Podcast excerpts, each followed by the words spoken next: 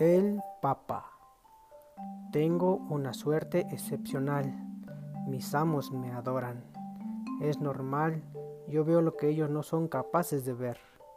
La casa está poblada de fantasmas invisibles que desean comunicarse con los humanos, pero no pueden. Ellos me hablan y me comunican sus mensajes de amor. Yo se los transmito a mis dueños por medio de dulces gruñidos mirando fijamente a un punto en el aire. Mis dueños saben que en ese sitio está el espíritu de un desaparecido. Entonces, como no pueden acariciar a quienes no tienen cuerpo de carne, me acarician a mí.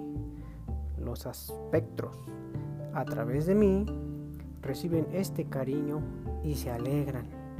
Me siento imbuido por una misión mágica el menor de mis movimientos adquiere una dignidad sagrada.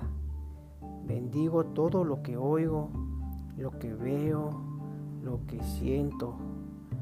Cuando mis amos me dejan solo en casa, dejo que los gatos hambrientos del barrio vengan y hurguen en las obras del cubo de basura de la cocina.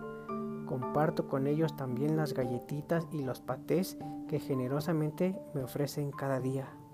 Los pobres comen hasta hartarse y luego relamiéndose repiten un maullido que suena como lenguaje humano.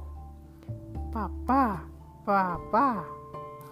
Así es, me consideran su padre. Y tienen razón, porque yo pienso que cada uno de ellos es mi hijo preferido. Sin embargo, debo confesar tengo imperiosos deseos de dominar, de morder, de robar y asesinar a ratoncillos. Pero los domino, disimulo mi lado oscuro y me hago pasar por un ser solo habitado por la luz. El Papa.